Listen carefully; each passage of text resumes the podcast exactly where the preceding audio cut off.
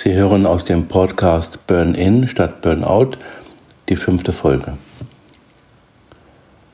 Vorher noch ein Hinweis, Sie können das Buch Burn In statt Burnout auch lesen, denn das gibt es seit längerer Zeit zu kaufen. Bei Dauerstress kann es zu einer gefährlichen Überproduktion von Cortisol kommen. Zudem wird das Gehirn geschädigt, was sich wiederum auf das Verhalten auswirkt. Dass Stress eine haarige Angelegenheit ist, hat eine Dresdner Forschergruppe um den Biopsychologen Professor Clemens Kirschbaum herausgefunden. Sie haben Stress im Haupthaar nachgewiesen. Dass dies bei Drogenmissbrauch funktioniert, wusste man ja schon. Ich erinnere da nur an einen bekannten ehemaligen Bundesliga-Trainer. Seit dem Jahr 2004 waren die Dresdner dem Cortisol auf der Spur.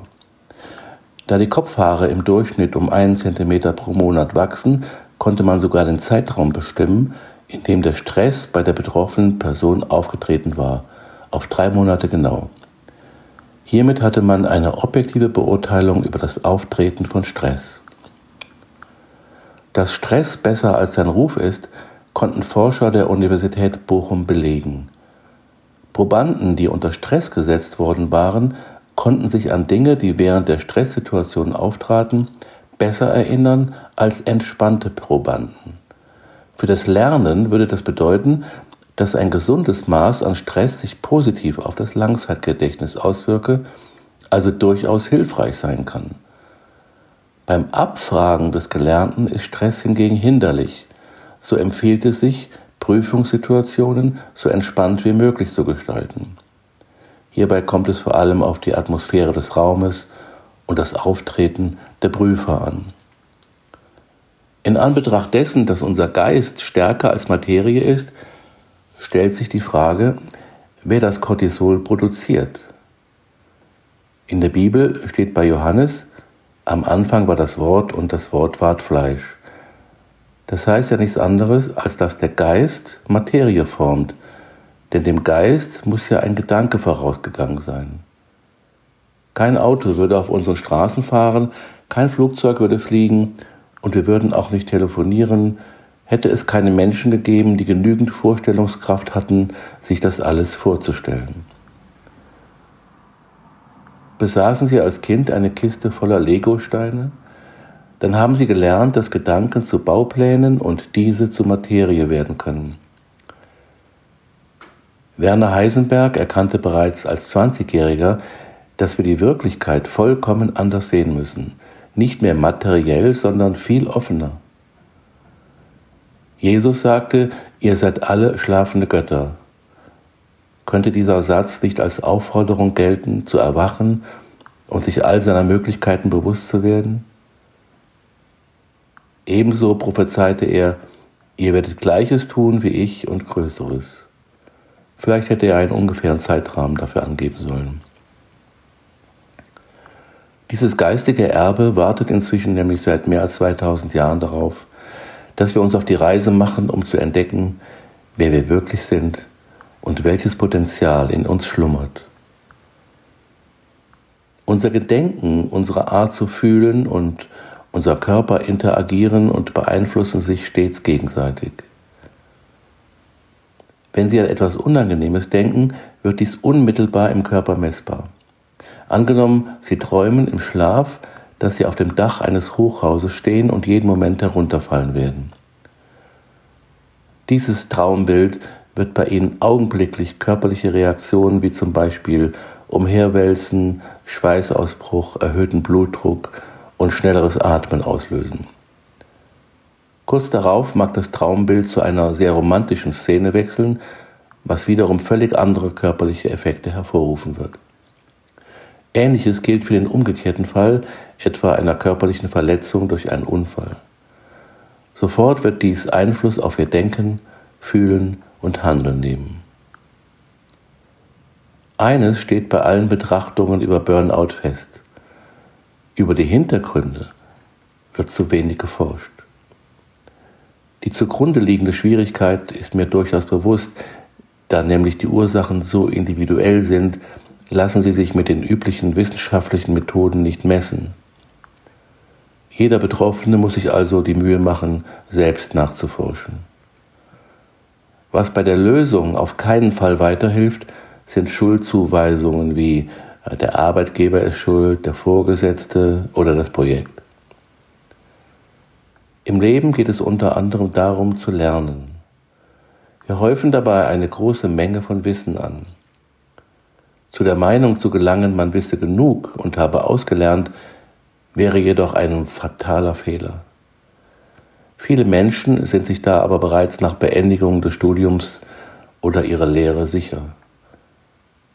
Gefestigtes Wissen wird dann schnell zu einer Art Landkarte der Realität. Auf dieser Basis werden dann Entscheidungen getroffen. Alles, was dort nicht hineinpasst, wird ignoriert oder abgewehrt. Die einfachste Form, die Landkarte anderer abzuwehren, ist, sich darüber lustig zu machen, zu behaupten, das Ganze sei Spinnerei oder man liefert schlaue Gegenargumente. Es kann sogar vorkommen, dass eine andere Landkarte unser Zutrauen in unser Weltbild massiv stört. Dann versuchen wir das Ganze herunterzuspielen und beruhigen uns wie Kinder, denen man sagt, dass es die böse Hexe in Wirklichkeit gar nicht gibt. Obwohl wir wissen, dass das nicht stimmt, können wir zunächst einmal ruhig schlafen und unser Weltbild ist wieder in Ordnung.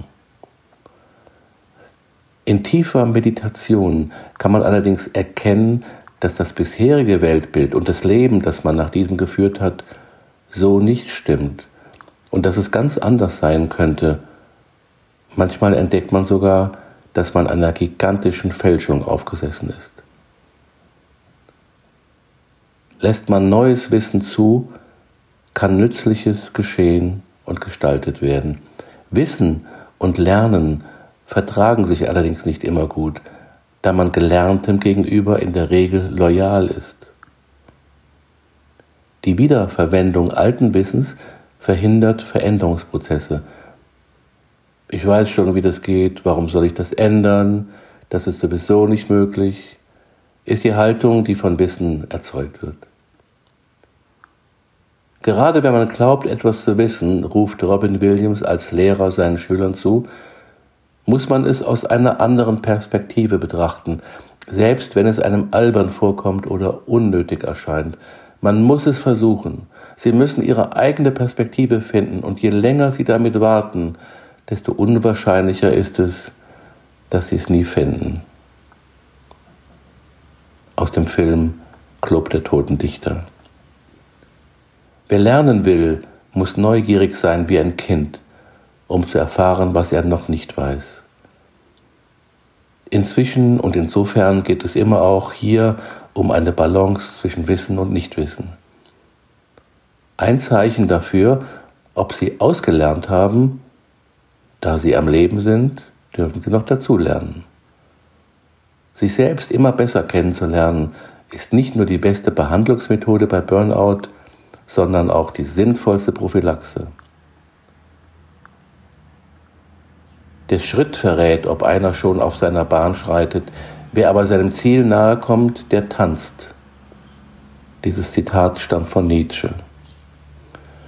Lassen Sie mich noch die einzelnen Burnout-Phasen hier aufführen. Das sind die Burnout-Phasen noch Dr. Mansmann.